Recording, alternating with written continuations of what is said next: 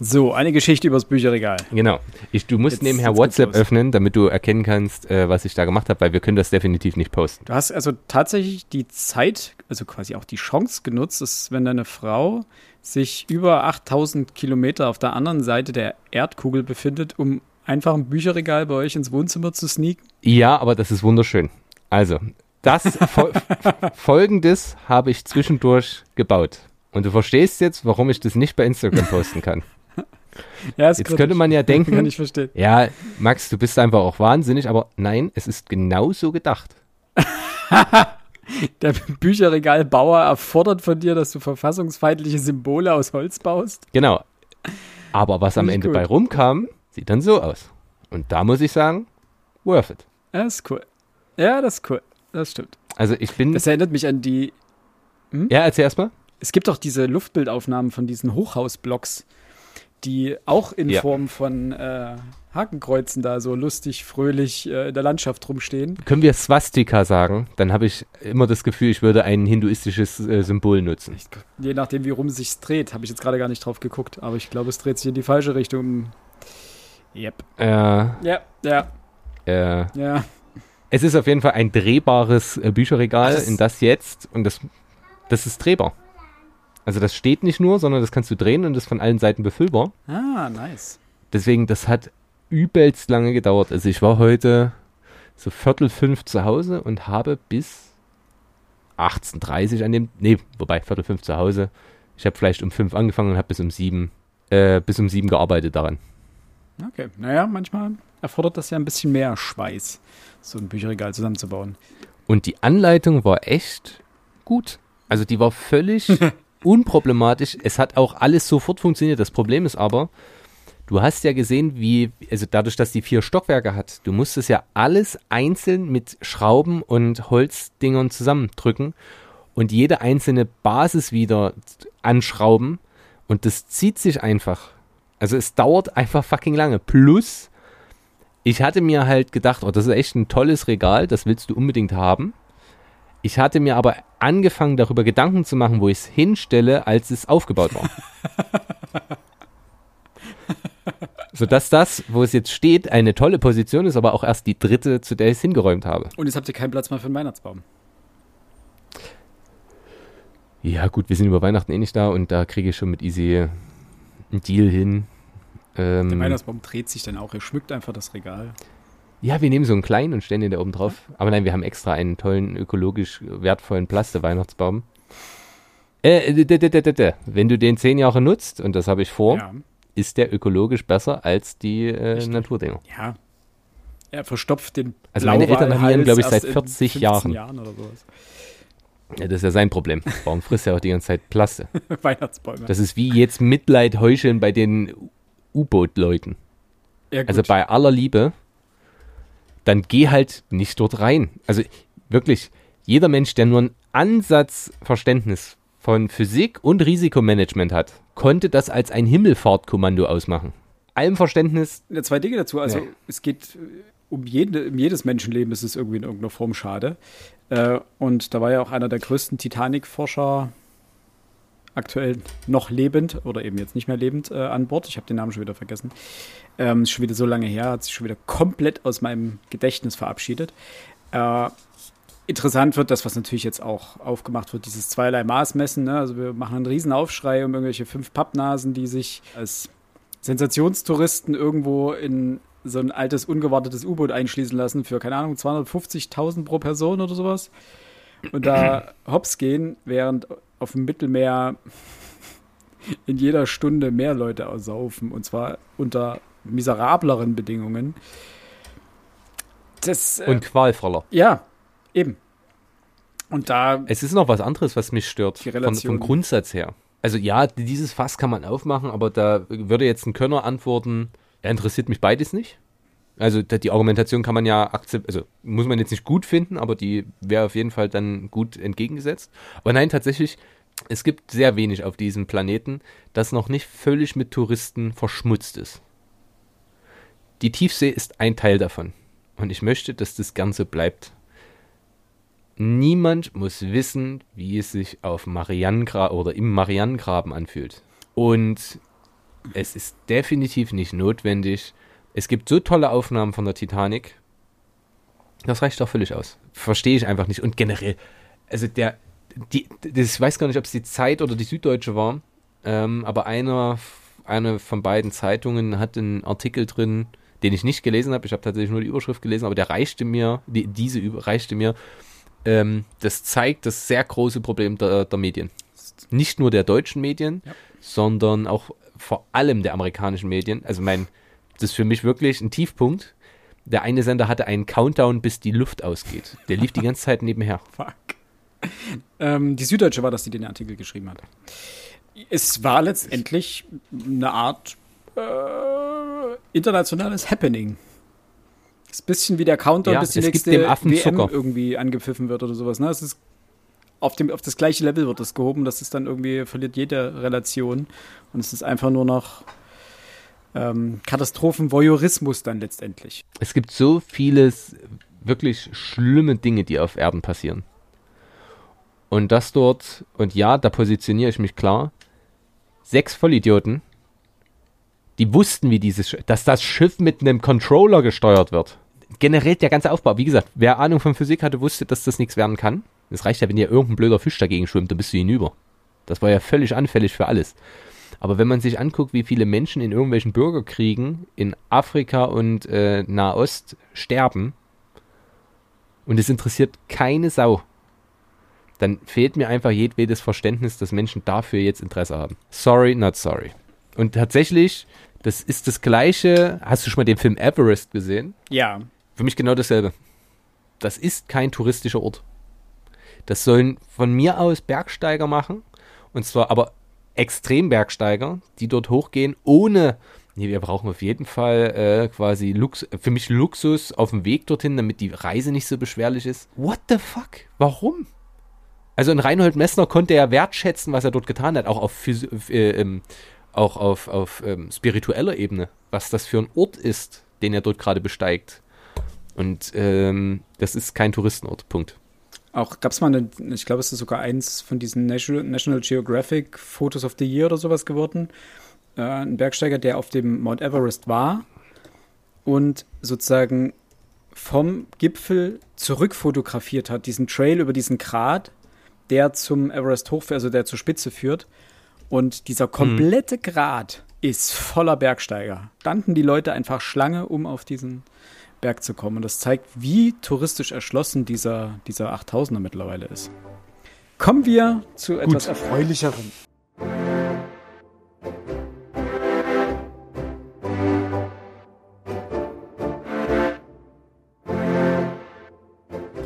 Und damit ein herzliches Hallo zu einem neuen äh, Freundespitz Extrablatt gewissermaßen zu unserem Frontspitz Extra 43. Äh, mein Name ist Philipp Stöfer und bei mir ist der liebe Max Bringmann und wir sprechen heute über den Verlag und die Verlagsgruppe Penguin Random House und machen da eine kleine Vorschau, was dort im Herbst 23 so auf uns zukommt. Halli, hallo. Grüß Gott. Ich habe mich da heute, also du warst ja gestern schon fleißig, beziehungsweise vorgestern. Wir wollten eigentlich gestern aufnehmen und äh, ich war einfach total durch mit dem Tag und konnte mich dann nicht mehr äh, durch diesen, dieses Verlagsprogramm äh, arbeiten. Und heute habe ich mich da mehr oder weniger durchgequält, denn es ist verdammt viel, was in dieser Verlagsgruppe zusammenkommt. Das ist uns ja auf der Buchmesse schon aufgefallen, dass Penguin Random House einfach riesig ist und es nicht nur kleine Verlage sind, sondern auch durchaus äh, Schwergewichte wie Heine oder BTB oder Goldmann oder Luchterhand. Und das war heute ein gutes Stück Arbeit, äh, mich da durchzukämpfen. Zumal auch echt viel ja, das kann man einfach nicht anders sagen, Murks dabei ist. Definitiv. Ähm, dementsprechend äh, heute, das letzte Mal haben wir das ja so gemacht, äh, Max hat angesagt, was er hatte und ich habe einfach dazwischen gekrätscht. Heute müssen wir das ein bisschen anders machen, da es so viele Verlage sind. Ähm, wir gehen die Verlage alphabetisch durch, würde ich sagen. Jawohl. Wenn du keine warmen Worte mehr vorneweg hast. Da, nur kurz, du hast 30 Sekunden genau wie ich auch. Okay. Was liest du gerade? Das ist eigentlich immer interessant.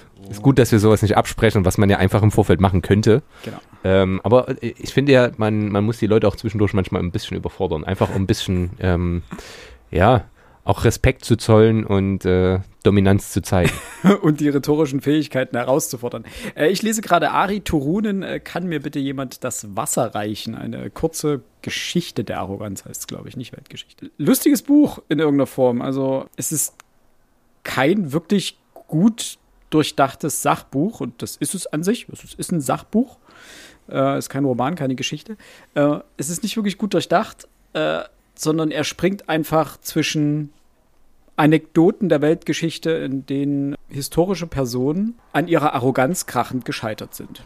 Also wir haben sowohl Alexander den Großen als auch ähm, Napoleon, wir haben Putin, wir haben ähm, Tony Blair, wir haben irgendwelche Top-Manager, die Milliarden ihrer Firma verprasst haben.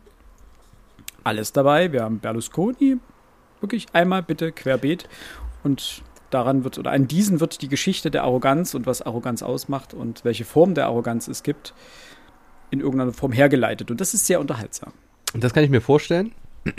Ähm, und du sagtest, es läse sich sehr gut. Ja, absolut. Ich habe heute irgendwie 60, 70 Seiten in der Bahn gelesen und das nur auf meiner, meinen zwei Stunden, also eine Stunde hin und eine Stunde zurück zur Arbeit. Das geht ja. echt fluffig weg. Es sind 200 Seiten, gibt es für einen schmalen Taler irgendwo gebraucht. Einmal frei. Also ist auf jeden Fall. Klingt gut. Eine, einen Blick wert für jeden, der sich das, äh, der das interessiert. Was liegt bei dir gerade auf dem Lesestapel? Ich lese gerade seit zwei oder drei Tagen äh, von Svenja Flasspöhler äh, Sensibel mhm. heißt das Buch. Jetzt muss ich nur noch kurz den Untertitel raussuchen. Der ist nämlich eigentlich fast noch interessanter. Über die Grenzen des Zumutbaren oder sowas? Ja, irgendwie so. Über moderne ähm, Empfindlichkeit ähm, und die Grenzen des Zumutbaren. Yes, genau sowas. Äh, und das fand ich bisher richtig gut. Ich habe jetzt so die ersten 80, 90, 100 Seiten von 220. Mhm. Und äh, jetzt könnte man ja erwarten, vor allem weil Svenja Flasspöhler einen bestimmten Ruf hat, den ich nicht unbedingt teile, vor allem das Buch äh, gibt es auch nicht her, dass sie da quasi in diesen Reigen einsteigt, derjenigen, die sagen, ja, ihr müsst einfach mehr aushalten. Das tut sie aber auf gar keinen Fall. Sondern sie wägt sehr gut ab, macht äh, die Dialektiken auf zwischen äh, Sensibilität und Resilienz. Zwei po Pole, die sich quasi gegenseitig ja, aus, ausschließen, wenn man so möchte.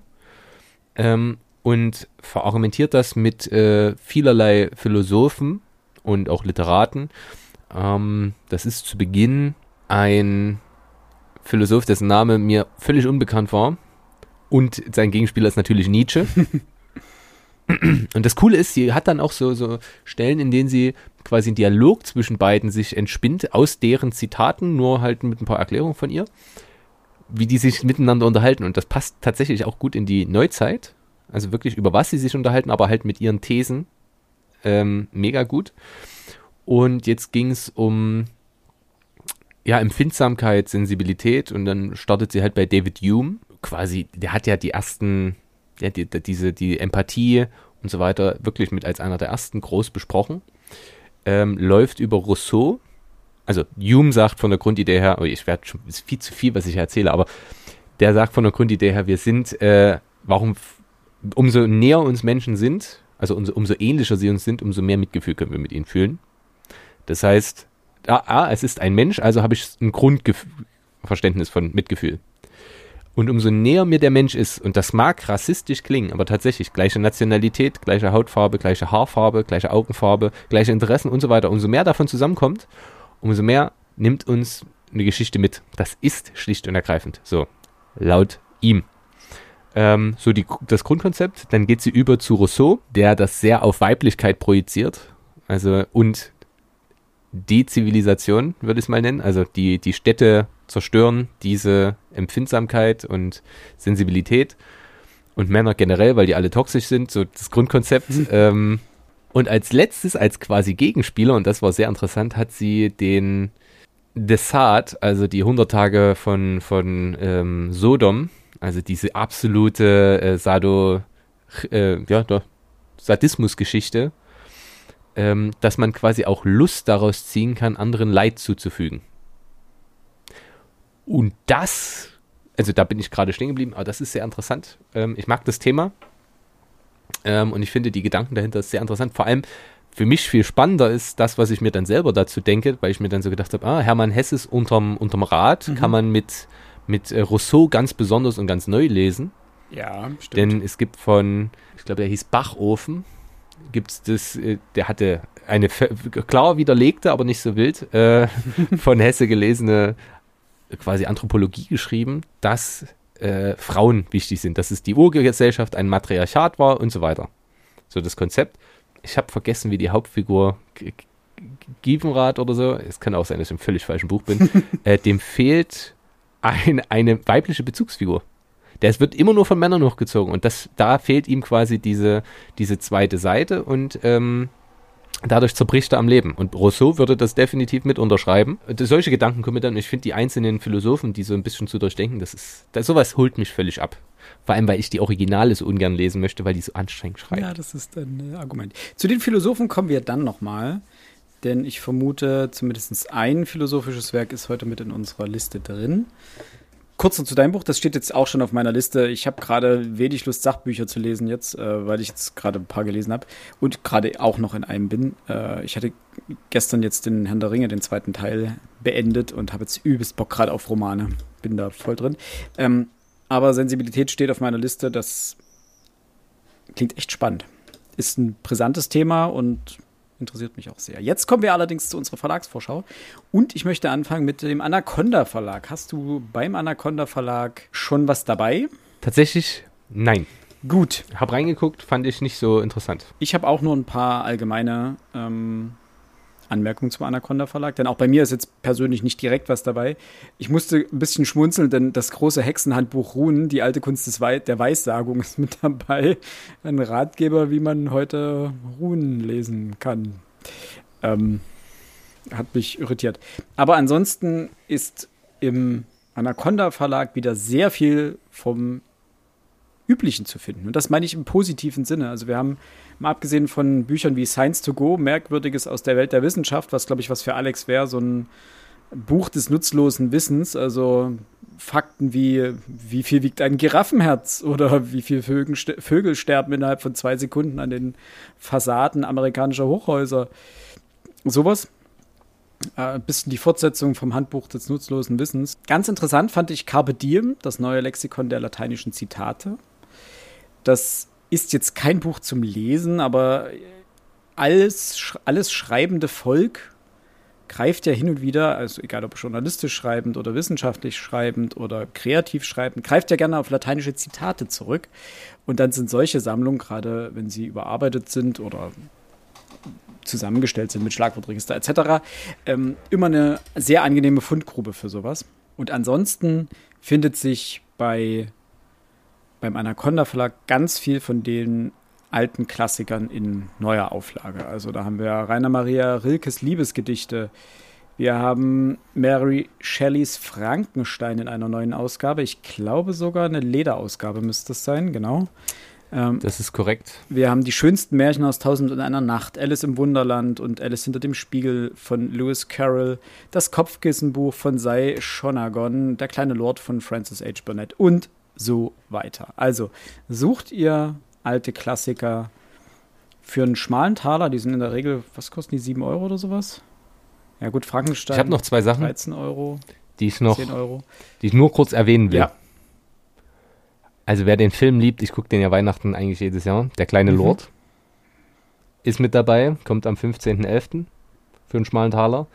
Dann Selma Lagerlöw, die gesammelten Werke. Und ich liebe diese Ausgaben. Davon habe ich nämlich bei mir jetzt schon sechs Stück stehen. Von verschiedensten Autoren. Das wäre die erste Autorin, die sich dann dort wiederfindet. Und für euch beide natürlich interessant und das in diesem wundervollen gebundenen Leinen äh, die gesammelten Werke von H.P. Lovecraft. Ja, das ist, glaube ich, aber eine Neuauflage. Bin ich mir gerade nicht sicher. Ich bilde mir ein, die schon mal in der Form gesehen zu haben. Und das muss ich aber so ein bisschen einschieben. Ähm, also die Ausgaben sehen echt cool aus. Gibt jetzt auch von Robert Louis Stevenson die besten Geschichten oder die besten, also die, und die Ausgaben sehen echt schick aus, aber häufig hat kommt der Preis von irgendwoher. Das heißt, diese günstigen Preise liegen auch unter anderem daran, und das ist immer zu bedenken beim Anaconda Verlag, aber auch beim, beim Maness Verlag auch manchmal, glaube ich, ähm, dass irgendwelche Übersetzungen genommen werden oder ältere Übersetzungen generell oder es sind meistens nicht neu überarbeitete Übersetzungen. Das heißt, es kann durchaus sein, dass sich diese Bücher dann etwas sperriger lesen, als ihr es vielleicht ähm, gewohnt seid von anderen Ausgaben, die bei anderen Verlagen erscheinen. War mein Grund, warum ich zum Beispiel Frankenstein beim Reklam Verlag gekauft, äh, nicht Frankenstein, Verzeihung, sondern ähm, Dracula beim Reklam Verlag gekauft habe und mhm. äh, nicht beim Anaconda Verlag in dem Fall. Das müsst ihr immer mit bedenken. Das muss nicht schlimm sein. Also, das kann sich auch genauso gut in Ordnung lesen, aber man hat natürlich manchmal mehr Schreibfehler etc. drin, weil irgendwo muss dieser günstige Preis von teilweise 5 Euro pro Buch herkommen. Das ist einfach, Ach, na klar. einfach mit zu bedenken. Aber ich sag mal so, als, als, also, das mag ich ja immer, wenn Menschen mir dann sagen, ja, Bücher sind so teuer. Nope. Man muss dann nur bestimmte Abstriche machen. Manesse passt übrigens gar nicht in deine Theorie. Manesse macht sehr teure, aber wahnsinnig wertige Bücher. Zumindest die Neuauflagen. Die haben teilweise ganz neue Übersetzungen. Es gibt da eine Neuübersetzung von Medea, die kostet 100 Euro. Ähm, da mich das Originalwerk schon nicht interessiert, ähm, spielt das für mich eine untergeordnete Rolle. Dann äh, in dem Fall Asche auf mein Haupt. Stimmt, Manesse Verlag ist es nicht. Nicole, meinst du? Dankeschön. Ja. Stimmt, Manesse macht ja auch diese wunderschön bebilderten Ausgaben. Ähm, ja, nee, das ist vollkommen okay. Also ich finde das vollkommen Nix. legitim. Auch äh, ich habe auch selber Bücher vom ähm, Anaconda Verlag und auch die mag ich auch sehr gerne. Also man muss bloß immer wissen, was man haben möchte und was man, an was man gerade, was man für eine Erwartung an das. Jawohl. Äh, die nächsten zwei. Was hast du als nächsten Verlag? ich, ich kannte den Ariston Verlag nicht und ich kannte auch den Arcana Verlag nicht. Wobei bei Arcana hätte mir schon klar sein müssen, was das ist. Aber der Ariston Verlag, ich habe das, wie habe ich die Verlagsvorschau bei mir genannt? Der High Performer Verlag, der High Performer das neue Führen, Führen und sich führen lassen in Zeiten der Unvorhersehbarkeit. Abgestürzt, egal wie tief du fällst, du kannst immer aufstehen. Stimme, Macht, oh. Erfolg, wie sie ihre Stimmkraft stärken, um zu überzeugen und besser anzukommen. Mit der Kraft ihres Unterbewusstseins das Glück anziehen. Mit der Kraft ihres Unterbewusstseins den Wohlstand anziehen. Und das war's. Das, jetzt habe ich euch die ganze Verlagsvorschau vom Ariston Verlag vorgelesen. Es ist sehr übersichtlich. Dazu nur zwei Takes. Zwei Takes. Ja. Liebe Menschen, nehmt wirklich, es ist nicht böse gemeint, aber niemand kann bestimmte Dinge aus dem Unterbewusstsein lösen. Ihr kauft dort Dinge, die euch niemals im Leben weiterbringen. Plus kommt im Titel mehrfach Mindset, Kraft durch dich selbst, äh, Manager werden leicht gemacht und irgend so ein Blödsinn vor. Es passiert nie. Das ist wie eine Anleitung dazu lesen, wie man witzig wird. Das geht so nicht. Ja. So, und wenn ihr ein Buch lest, wie ihr eure Führungsqualitäten verbessern könnt, dann habt ihr keine. Ich habe sowas noch nie gelesen. Der Kenner liest philosophische Bücher und leitet sich daraus selbstständig Informationen ab und lässt sie sich nicht von irgendwelchen, Entschuldigung, Clowns vorkauen. Sorry, die habe ich mir gar nicht angeguckt. Also das sind alles Verlage für mich, auch hier Bassermann, interessiert mich nicht. Ich habe einfach. Limes Spanner, äh, äh Spannung, Blanvalet, da habe ich nur die, die relevanten angeguckt, aber auch nicht New Adult, das juckt mich nicht, so das lese ich eh nicht. Ja, ich auch nicht. Also ich, das muss man ja ehrlicherweise sagen. Also es geht ja hier um eine subjektive Einschätzung, was für Bücher wir in irgendeiner Form interessant finden. Man kann Bücher auch nicht objektiv ihres Inhalts wegen einschätzen. Ähm, das ist Quatsch. Also objektiv kannst du ein Buch einschätzen, je nachdem, ist es handwerklich gut geschrieben, und ist es handwerklich gut gemacht? Also, wie ist es verlegt worden? Das kannst du objektiv einschätzen. Der ja. ganze Rest ist einfach absolute Subjektivität. Aber ich kannte die Verlage nicht und habe deswegen reingeschaut. Und Arcana ist genau das gleiche, ne? Be Your Own Healer. Und äh, oh. angekommen bei dir Witch Witchcraft für das ganze Jahr. 52 magische Hexenkarten mit Begleitbuch. Das neue Achtsamkeitstraining und so weiter. Punkt, Bindestrich. ich habe äh, tatsächlich in äh, Blanvalet und Penhalig Penhaligon, Penhaligon, ich habe keine Ahnung, wie man das ausspricht, reingeschaut. Aus genau einem Grund. Das ist der Verlag, äh, nur zur Einordnung, der die Game of Thrones Bücher verlegt. Mm. Äh, deswegen habe ich reingeschaut, weil ich schauen wollte, hm, gibt es aus der Richtung vielleicht was Neues und äh, was kommt denn da? Denn man muss zugeben, dass im Bereich Fantasy es nicht mehr viele große Verlage gibt, die da noch ähm, sehr umtriebig sind. Also Piper hat natürlich eine Sparte, die Heine-Sparte gibt es so gut wie nicht mehr. Also die Heine-Fantasy-Sparte hat sich irgendwie verflüchtigt, ist entweder zu Piper oder eben jetzt bei Blanvalet zu finden oder Penhaligon. Ähm, DTV hat so ein paar Sachen, aber auch nicht mehr wirklich viel. Also, und dann gibt es eben diese ganzen ähm, neuen Fantasy-Romantasy-Verlage, aber so das, was wir unter klassischer High Fantasy und Co. verstehen, findet sich schwieriger. Deswegen habe ich hier reingeschaut und ich will nicht sagen, ich habe es bereut, aber es ist wirklich düster in der Fantasy gerade. Viel Aufguss, viel Dinge wie die dunklen Fälle des Harry Dresden. Mein Name ist Harry Blackstone Copperfield Dresden und heute bin ich ein Hüter des Weißen Rats der Magier. Ganz ehrlich, da bin ich schon vollkommen raus. Also, was zur Hölle? Das Einzige, was auch wirklich in irgendeiner Form noch am Rande der, des Interessens kratzt, jedenfalls bei mir, ähm, war oder sind die, ähm, die Labyrinth von London Bücher. Die sind von ihrer Aufmachung einfach irgendwie interessant. Aber auch da habe ich noch nicht reingelesen und weiß nicht, ob und wie gut die sind. Ähm, wenn ihr, liebe Hörerinnen und Hörer, davon eins gelesen habt und die in irgendeiner Form einschätzen könnt, schreibt uns doch bitte mal, ob die sich lohnen. Sind ist auch relativ dünn, glaube ich. Die Bücher sind nicht sehr umfangreich, 250 Seiten vielleicht. Ähm, sind auf jeden Fall wahnsinnig erfolgreich und äh, klangen ganz interessant. Aber ansonsten, ganz ehrlich, nichts Sinnvolles bei dem Verlag gefunden. Und der einzig nächste Verlag, der dann darauf folgt, ist Blessing. Und da wird es wieder interessant. Ich weiß nicht, hast du beim Blessing Verlag was Schickes ähm, gefunden? Meiner Ansicht nach nein. Nein. Okay. Nee. Ähm, ich fand von äh, David Sedaris Bitte lächeln ganz interessant. Klang ganz interessant. Es geht äh, um die die, um die Kluft der Gesellschaft, äh, um die Kluft der amerikanischen Gesellschaft und wie die sich durch die Pandemie und durch den Lockdown einfach noch versch äh, verschärft hat und wie sie noch deutlicher ähm, hervortritt. Das ist jetzt eher so ein Buch, was ich mit aufgeschrieben habe, so vielleicht um es Alex mal entgegenzuwerfen und sagen, hier Alex, lies mal und dann sag mir mal, ob es gut ist. Und wenn's, wenn Alex das absolut feiert, dann gucke ich mal rein. Ähm, aber ich fand das irgendwie ganz, ganz knuffig. Das, mhm. Aber war jetzt nichts, was mich. Kriegt nicht alles nicht. Aber, und das ist das zweite, von Alvaro Enrique von Königreichen hast du geträumt. Das ist ein Roman, in dem der spanische Eroberer Hernán Cortés ähm, auf den Aztekenherrscher Moctezuma trifft und dort zwei Welten aufeinanderprallen. Und sie halt stellvertretend für diese zwei Imperien, zwei Sprachen, ähm, die da aufeinander, die da miteinander kollidieren. Und das könnte ein ganz interessanter historischer Roman sein im kolonialen Umfeld. Fand ich ganz spannend aber auch sowas, ah, ich muss ehrlich sagen, das ist auch sowas, was ich vielleicht auf dem Gebrauchtmarkt dann irgendwann mal mir zulege. Nichts, was ich direkt neu kaufen würde. Weil dafür ist es, es fehlt so dieses, catcht mich total, muss ich unbedingt haben. Also, so richtig gut sind die Bücher in dem Moment, wenn ich sage, fuck, es sind noch drei Monate hin, ich will es jetzt lesen. Und das ist es leider nicht, aber die Thematik klang ganz interessant und ähm, ich denke mal, das, das könnte an sich ein ganz äh, unterhaltsames Buch sein. Ähm, ich habe gar nicht geschaut, wie viele Seiten sind das. Zwei, okay, es sind 256 Seiten.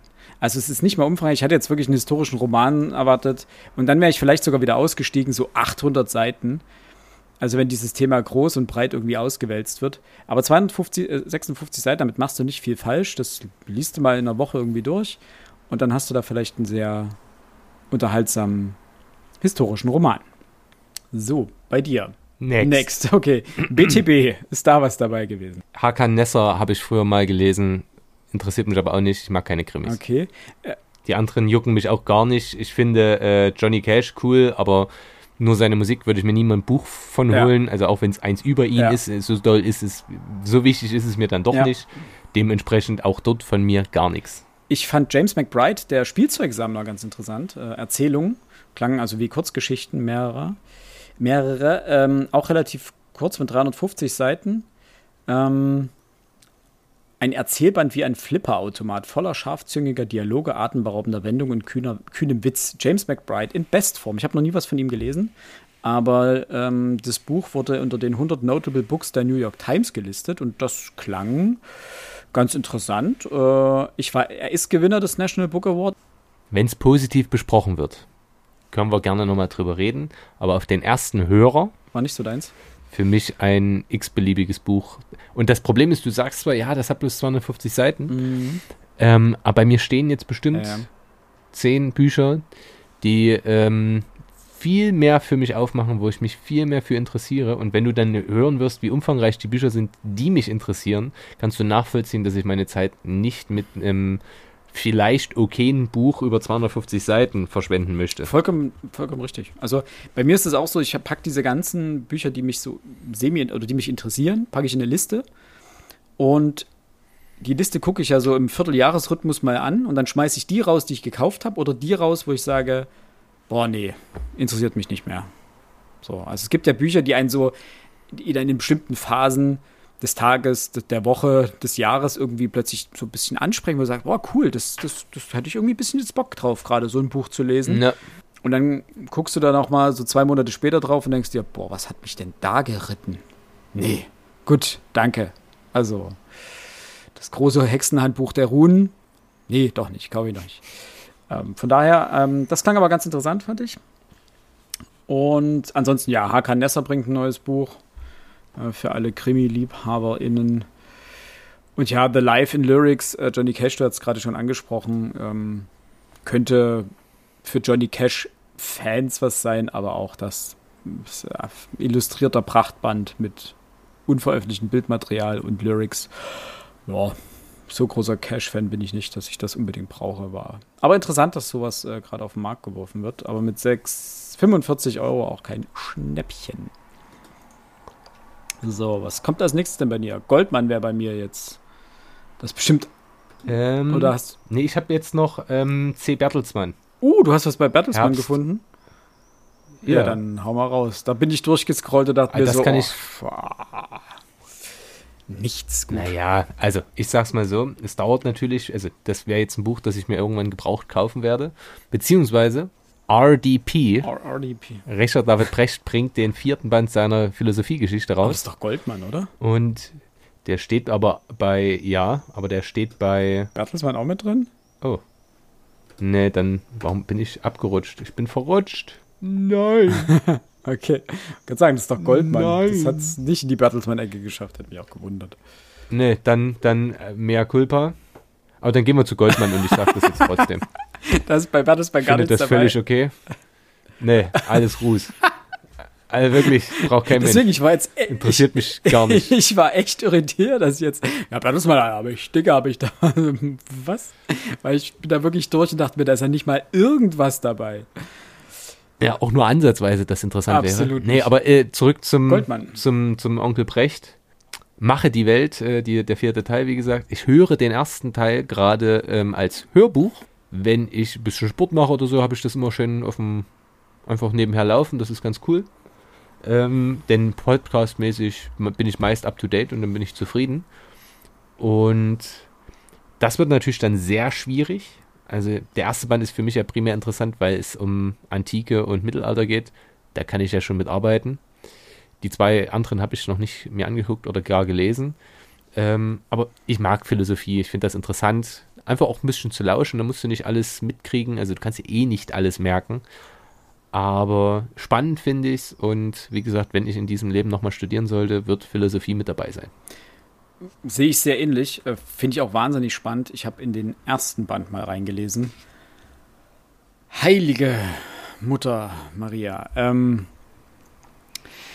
also, zum einen, ich finde es großartig, dass er das macht. Ich könnte mir gut vorstellen, dass diese Bände, es wären ja fünf insgesamt, glaube ich, mhm. so Standardwerk der Philosophie wären. Einfach dort Zumindest als gut zusammen, als ja, gute Zusammenfassung. Genau. Also ja. es geht einmal die er, er schreibt wirklich einmal die komplette Geschichte der Philosophie rund. Von den Anfängen bis heute.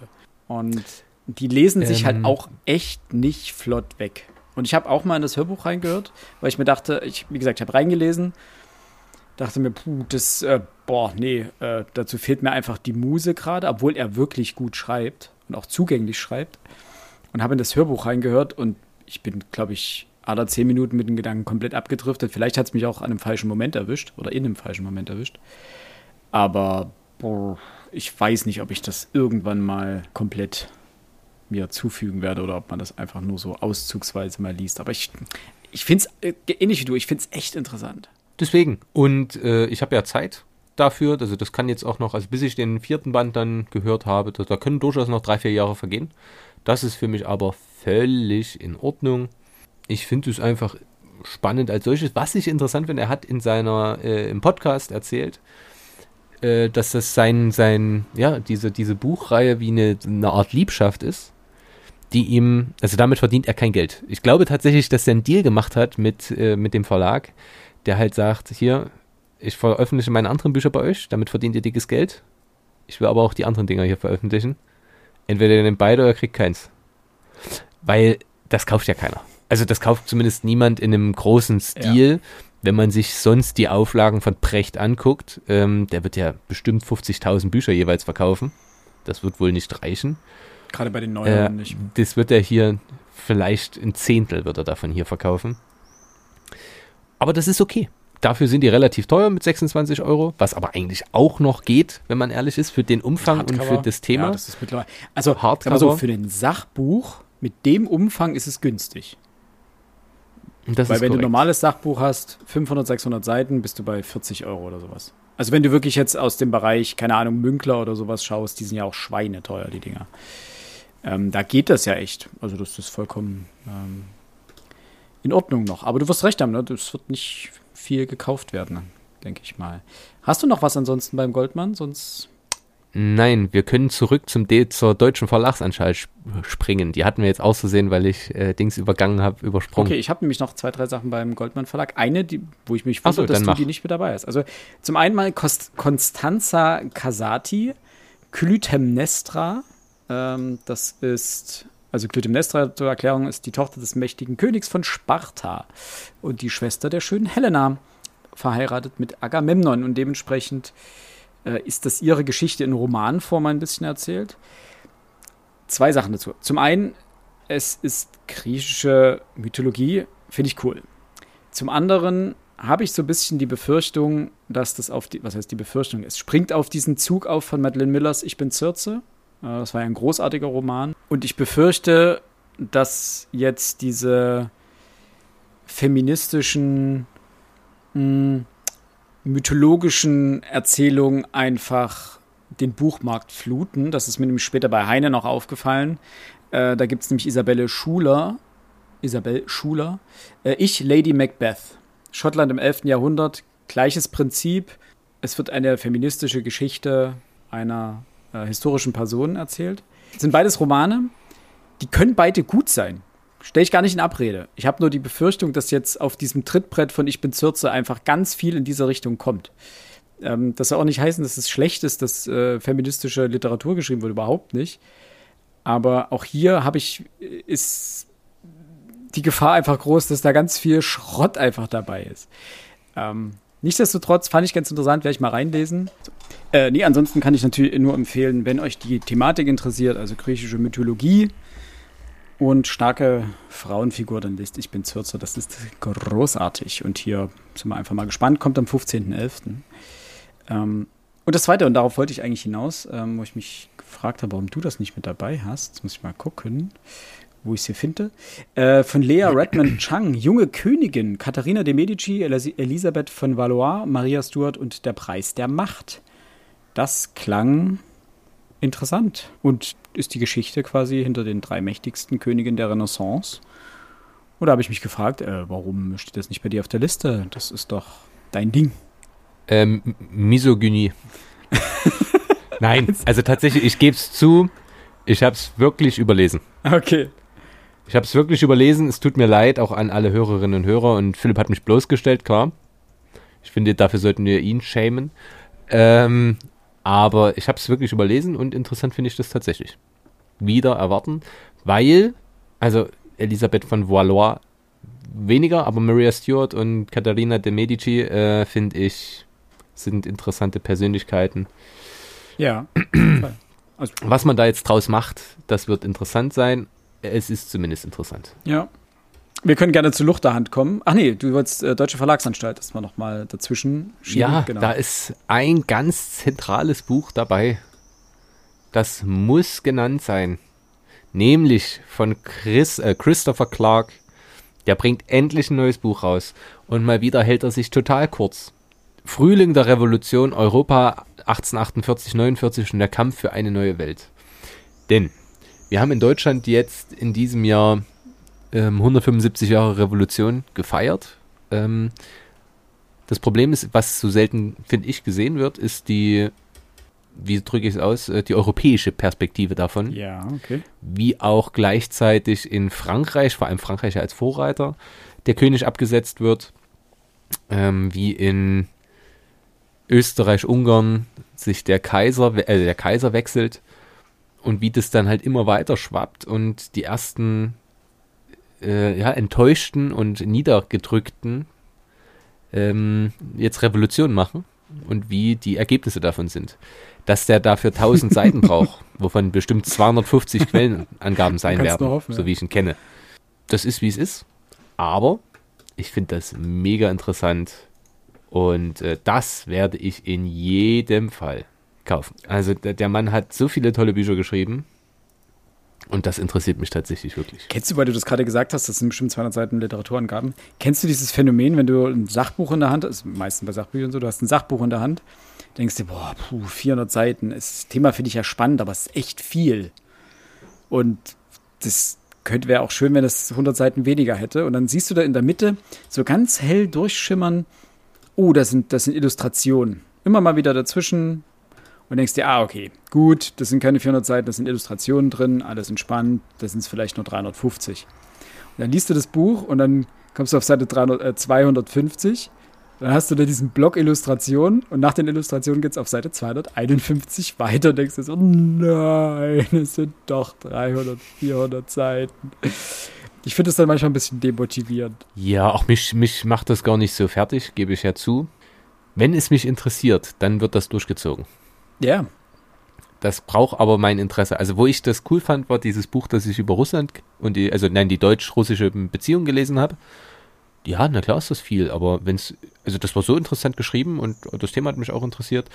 Äh, es wird dieses, dieses Jahr ähm, auch von der Deutschen Verlagsanstalt, von, auch von Christopher Clark, ein Buch von ihm wieder neu aufgelegt in einer neuen, äh, überarbeiteten Ausgabe, ähm, nämlich äh, Preußen, Aufstieg und Niedergang von 1600 bis 1947. Mhm. Ähm, ultra teuer auch, auch 45 Euro. Also beide Bücher zusammen fast 100 Euro. Ja. Ähm, 900 Seiten über Preußen. Und jetzt kommt aber der Punkt, ich finde das Preußenbuch fast interessanter. Mhm. Wenn man so viel über Preußen ab spätem 18. Jahrhundert in der Schule behandelt. Ne? Also die französischen Kriege zur Revolution, napoleonische Kriege, Einigungskriege Deutsch, also des Deutschen Reichs, grüß Gott. Ähm, da hört man so viel drüber. Aus siebenjähriger Krieg, okay, aber davor? Mhm, stimmt. Also ich bin, das ist ein absolut blinder Fleck. So, man kennt die Preußen, großen Preußenkönige, okay, aber davor? Keine Ahnung, ehrlich. Also ich könnte mir vorstellen, dass es sich aus dem Kurfürstentum Brandenburg entwickelt hat, okay. Wäre rein geografisch naheliegend. Aber ich weiß es einfach nicht. Und das alleine das Gefühl jetzt gerade zu haben, dass ich irgendwo gesagt habe, dass ich was nicht weiß, löst in mir den zwanghaften Drang aus, sofort Wikipedia zu öffnen. Oder ich warte bis zum 27. September 2023 und äh, schlage dazu. Ich mag Sachbücher. Also wirklich Sachbücher sind ich würde sagen, derzeit, der derzeitige Verteilung äh, ist 66, 33 für Sachbücher. Okay. Da kommt äh, die toxische Männlichkeit durch. die Männer zu Sachbüchern greifen lässt, meinst du? Ja. Ja, ich glaube, das äh, ist ein nicht haltbares Vorteil. Aber geht mir gerade ähnlich. Also mein Sachbuchstapel ist irgendwie deutlich angeschwollen und äh, möchte abgearbeitet werden. Da ist auch wirklich viel Interessantes dabei, aber das, das sind Dinge, die sich dann meistens ziehen. Und jetzt gerade eben nach dem Herrn der Ringe kam eben, wie gesagt, dieses Romanfieber zurück. Und wir lesen jetzt auch im Podcast wieder einen Roman. Wir haben jetzt zwei Sachbücher dieses Jahr hinter uns. Tolle Sachbücher. Aber es ist mal wieder ein bisschen Zeit für tolle Geschichten. Gut, dann dementsprechend äh, war es das mit dem der Deutschen Verlagsanstalt. Jetzt äh, Luchterhand. Und da würde ich vermuten, ist nur eins drauf. Wenn es dann drauf ist.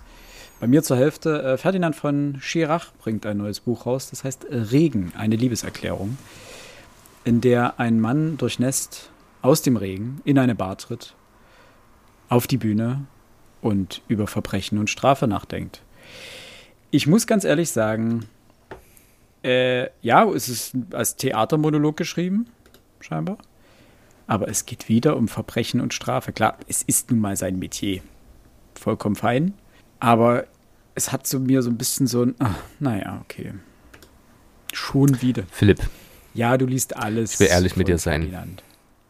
Der Mann könnte darüber sprechen, wie er lebendig Robbenbabys häutet und sie dann ineinander klöppelt. Und ich würde es lesen oder hören. Okay. Ich habe Karten für die Theateraufführung. Für Regen? Natürlich lese ich auch das Buch. Für Bitte? Regen? Ja, Ah. Ich wusste nur, dass du Karten für Schirach hast. ich glaube im, ich wusste nicht, dass es das Stück im ist. Gewandhaus, glaube ja, ich, das kann sein. in ja. Leipzig.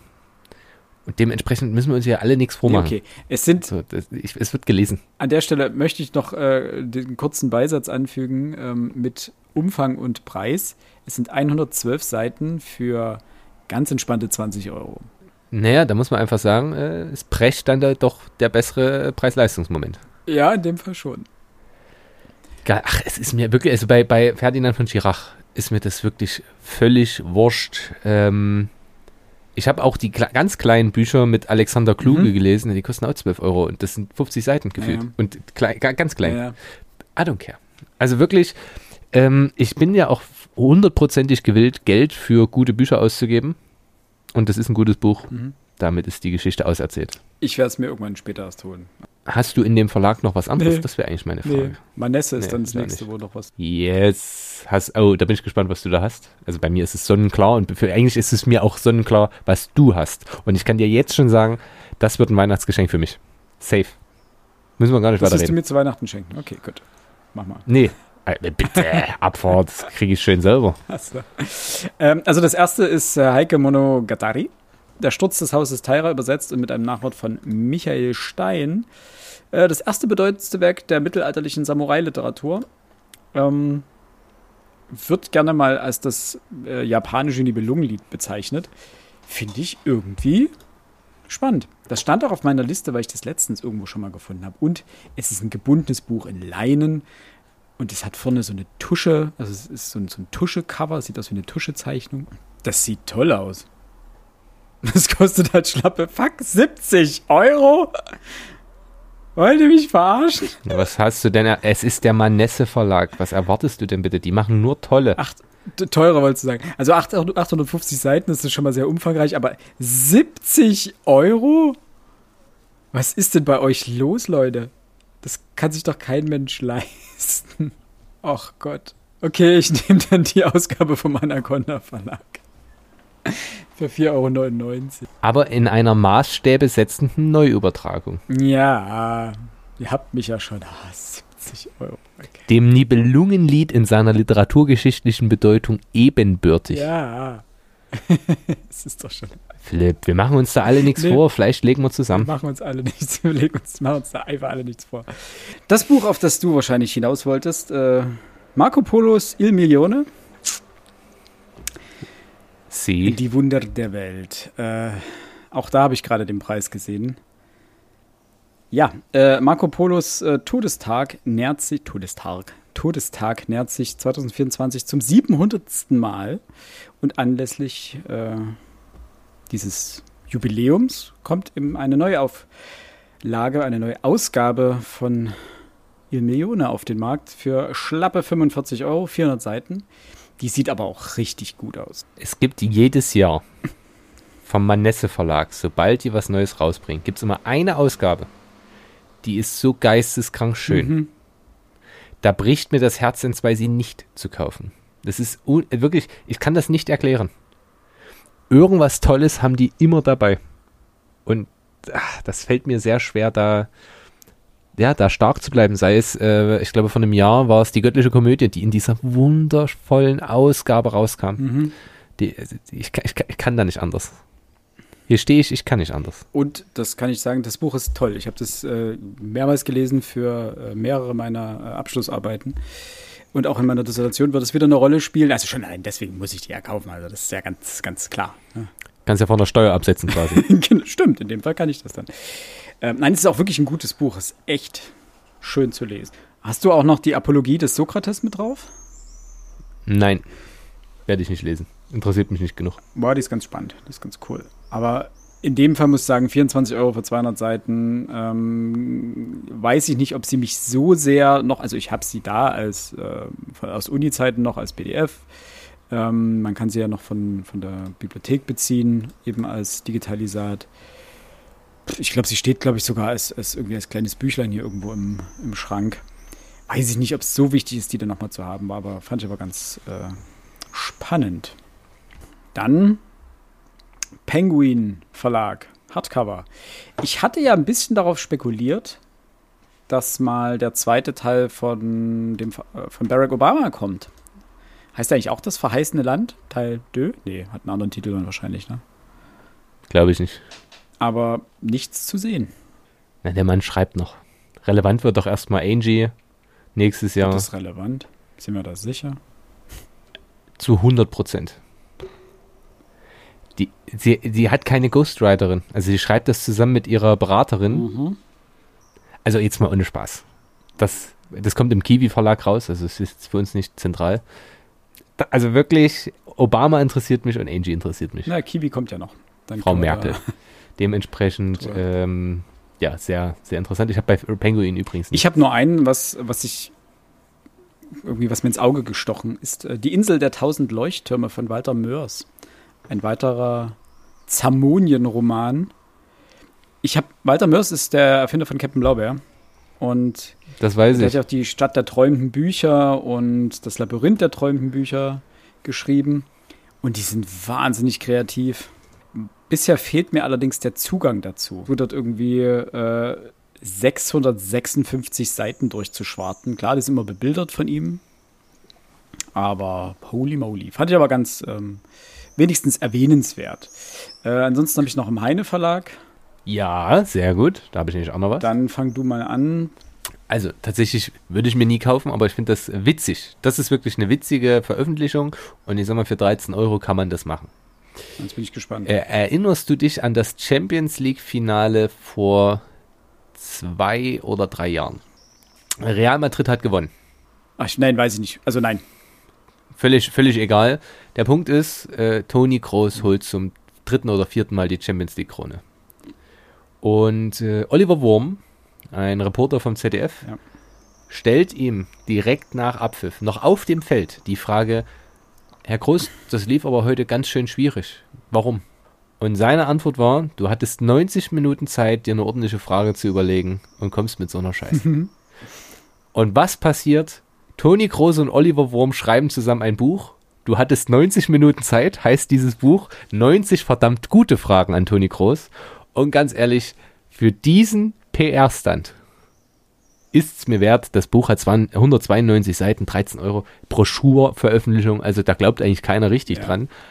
Ich glaube auch nicht, dass er, dass er was Interessantes sagen wird, aber ich finde diesen PR-Stunt ziemlich cool. Mehr habe ich beim Heine Verlag nicht. Ich hatte das, was wir, was ich vorhin, also Toni Groß interessiert mich gar nicht.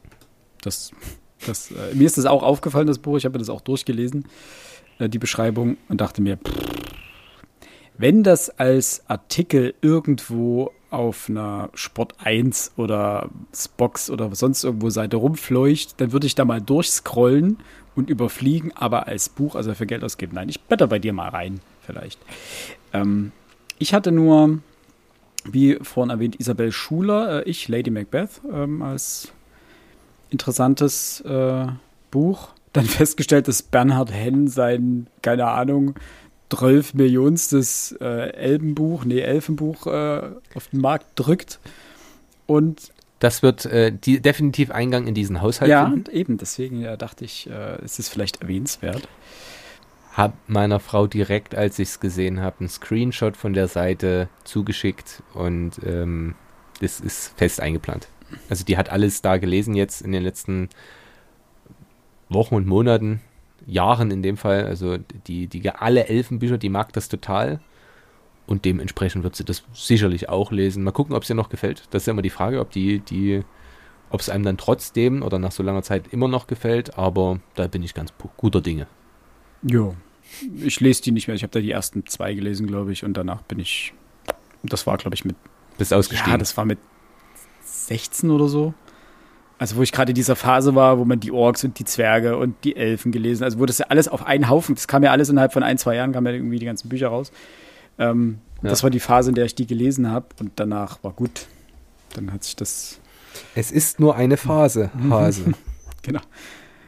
Ja, das war's bei mir auch. Also gut, Tom Clancy haut einen neuen Roman raus. Oh, bitte, hör doch Aber auf. Tom Clancy ist 2013, glaube ich, gestorben. Und jetzt Ja, der schreibt im Grab weiter. Es interessiert niemanden. Den wirklich. 500 Trillionen. Ich weiß auch nicht, wer das je Jack gelesen hat. Ryan Thriller. Keine Ahnung. Dann habe ich nur noch einen Verlag. Ja, ich auch. Siedler Verlag. Ich habe einen anderen, aber das ist okay. Echt? Mhm. Äh, und beim Siedler Verlag habe ich nur ein was. Äh, und zwar die Rilke-Biografie. Der ferne Magier. Von Gunnar Decker. Ja, habe ich drüber nachgedacht. Weiß ich nicht, ob mich das genug interessiert. Das weiß ich eben auch nicht. Knapp 400 Seiten, 30 Euro, also auch relativ teuer. Also das ist eher sowas, was sich wahrscheinlich nicht in großer Menge verkauft, deswegen der hohe Preis. Erscheint im November. Ich finde es immer spannend oder gut zu wissen, wenn du bei solchen Persönlichkeiten, wie Rilke ja war, also einer der größten Dichter, Dichter der frühen Moderne, ähm, weißt, ob und dass es eine gute Biografie im Zweifelsfall gibt, die du in irgendeiner Form zur Hand nehmen kannst, wenn es dich mal packt. Ja, das stimmt. Also einfach so dieses, das ist jetzt kein Buch, wo ich sage, boah, jetzt, oh, du, im, im November, da kommt die neue Rilke-Biografie. Da machen wir abends eine Lesung alle gemeinsam. Überhaupt nicht. Einfach gut, irgendwann zu wissen, wenn man sagt, dann kommt der Punkt, wo du sagst, ah ja, ich habe mich jetzt irgendwie durchgearbeitet durch äh, alle Dichter der Moderne und mir fehlt Rilke noch. Ach, da gab es ja von Gunnar Decker die Biografie, da lese ich da mal rein. Sowas in der Art. Aber auch nichts, was mich jetzt ähm, direkt aus dem Schlaf reißt und direkt in die Buchhandlung treibt. Aber im Verlag erscheint dieses Jahr was viel Spannenderes, nämlich von Helena Barop, Der große Rausch. ah, Äh, warum Drogen kriminalis kriminalisiert werden, eine globale Geschichte vom 19. Jahrhundert bis heute. Warum ist das interessant? Ähm, Sie schreiben es auch ein aktueller Beitrag äh, zur Debatte um die Cannabis-Legalisierung. Das war für mich gar nicht der zentrale Punkt, sondern Rausch und äh, Drogen spielen in der menschlichen, im menschlichen Wesen eigentlich schon immer eine Rolle. Und ähm, warum diese Kriminalisierung stattfindet und dann von eine globale Geschichte, was da jetzt von zu halten ist. Also es wäre jetzt kein Buch, was ich mir kaufen würde, gebe ich zu. Aber eins, das, wenn es Empfehlungen erfährt, definitiv interessant wäre. Also das wäre auf meinem, wenn gar nichts mehr geht, könnte das interessant sein, äh, Stapel. mhm. Ja, nee, überhaupt nicht. So null gar nicht. Ich finde die Geschichte der Drogen interessant. Und generell Drogen finde ich interessant, ohne sie selbst probieren zu wollen. Also da, da habe ich, äh, verspüre ich gar keinen Reiz tatsächlich. Vielleicht schlechte Erfahrungen, wer weiß es schon. Aber ich finde das ganze Konzept so interessant. Ja, das ist eigentlich alles. Ich habe nur noch einen letzten Verlag, lass uns den noch schnell durchbügeln. Im Pantheon Verlag. Na, da kommen ja immer die Broschüren raus ähm, zu historischen Themen. Und Richard J. Evans hat mich auch durch mein Studium begleitet, primär weil seine Monographie über die Hamburger Cholera-Epidemie wahnsinnig gut ist und ich mit der eine sehr lange Nacht verbracht habe, um noch, schnell meine Hausarbeit zu schreiben am letzten Tag. Ähm, die ist, die ist schlicht grandios und der schreibt auch gut und angenehm. Und von ihm wird jetzt neu aufgelegt seine Trilogie zum Dritten Reich. Und niemals werde ich die lesen. Nie. Never ever. Drei Teile zusammen 3000 Seiten. Jeder Band 26 Euro. Also erster Band 752, zweiter Band 1096, dritter Band 1152 Seiten. Aber, und das ist für mich der Punkt, wie viel wahnsinnige Arbeit da reingeflossen sein muss.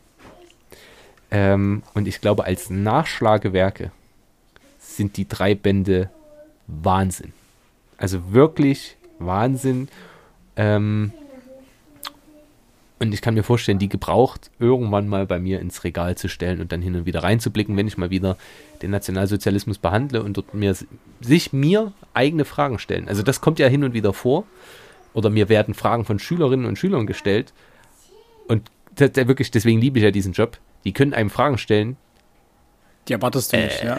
Die sind komplett. Die erwartest du null. Die kann ich nur aufschreiben und dann hoffen, dass ich es irgendwie rauskriege. Aber das ist ja das Grandiose. Und sich dann selber mal wieder damit zu beschäftigen, ist ja der Grund, warum ich auch diesen Job so gern mache. Ja. Deswegen Richard J. Evans, das Dritte Reich in drei Bänden. Warum machen die nicht 33 Euro? die 7 Euro hätten sie noch draufhauen können. Drittes Reich, drei Bände, jeweils 33 Euro. Bam. Ja. Ja, äh, ja, bei mir maximal gebraucht. Ähm, ähnlich. Ich habe einfach nicht die, den Bedarf daran, die wie du jetzt im Alltag irgendwie mal aus dem Buchregal zu ziehen und reinzulesen. Also weil das, die Thematik Drittes Reich da einfach nicht so präsent ist. Äh, da reichen mir so die ein, zwei Sachbücher im Jahr, die in irgendeiner Form die Richtung anschneiden. Aber nichts, wo ich jetzt sage, ich muss da wirklich immer mal wieder ran. Dementsprechend landet das bei mir nicht im Regal. Das sind halt äh, ganz andere Themen. Ich habe manchmal so Hitler-Momente, ich gebe es ja zu. Wo ich einfach denke, jetzt mal ganz blöd gesprochen, Jetzt ist in Sonneberg der erste AfD-Landrat gewählt worden mhm. mit politischen Forderungen, die ausschließlich Bundespolitik betreffen. Mhm.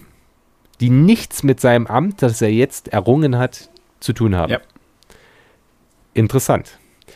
Die ersten ähm, Mandate, die die NSDAP in der Weimarer Republik erklommen hatte, gab es übrigens auch, glaube ich, in Thüringen. Und das Spannende ist, ich glaube, der erste, der das gemacht hat, ist nach wenigen Jahren abgesetzt worden und die Stadt war völlig, war komplett zahlungsunfähig. Und solche Parallelen, das lese ich einfach sehr gern nach. Also wirklich, das ist einfach interessant. Und das meine ich mit Hitler-Momenten. Da, da denke ich, ah, was, da, da, hast du schon mal was zugehört. Da lass, lies da mal rein. Und da würde ich wirklich aus so einem, aus so einem Buch mal zwei Kapitel lesen und dann ist wieder gut. Mhm. Also ich würde jetzt mich nicht nachmittags hinsetzen und sagen, ach nee, jetzt äh, brauche ich 200 Seiten Hitler. Das, das wird nichts. Das kriege ich nicht hin. Ich bin da auch nicht wie mein Opa, der den ganzen Tag sich solche Dokus reinziehen kann. Da sitzt du beim Kaffee trinken und im Hintergrund hast du Artillerie geschossen. Das, das, das macht einen alle. Absolut, ja. Aber gut, dass wir mit äh, Hitler heute schließen. Äh, und in dem Sinne, äh, wir hoffen, dass für euch äh, das ein oder andere Buch vielleicht dabei war. Ähm, wenn ihr selber aus dem Verlagsprogramm der Penguin Random House Gruppe irgendetwas Tolles ähm, in nächster Zeit auf dem Zettel stehen habt, dann schreibt uns gerne. Würde uns sehr interessieren, was bei euch so auf dem Lesetisch landet aus diesem äh, bunten Potpourri an Verlagen und Büchern. Auch wenn es in dem Fall ein bisschen anstrengend äh, war, hat mir es doch sehr viel Spaß gemacht, äh, hier da durchzublättern. Und mal schauen, wir müssen nur noch beraten, welcher Verlag dann als nächstes dran ist. Vielleicht Kiwi oder sowas. Da findet man, denke ich, was. Ansonsten vielen lieben Dank äh, an dich, Max, und äh, bis zum nächsten Mal. Bleibt gesund. Tschüss. Auf Wiederhören.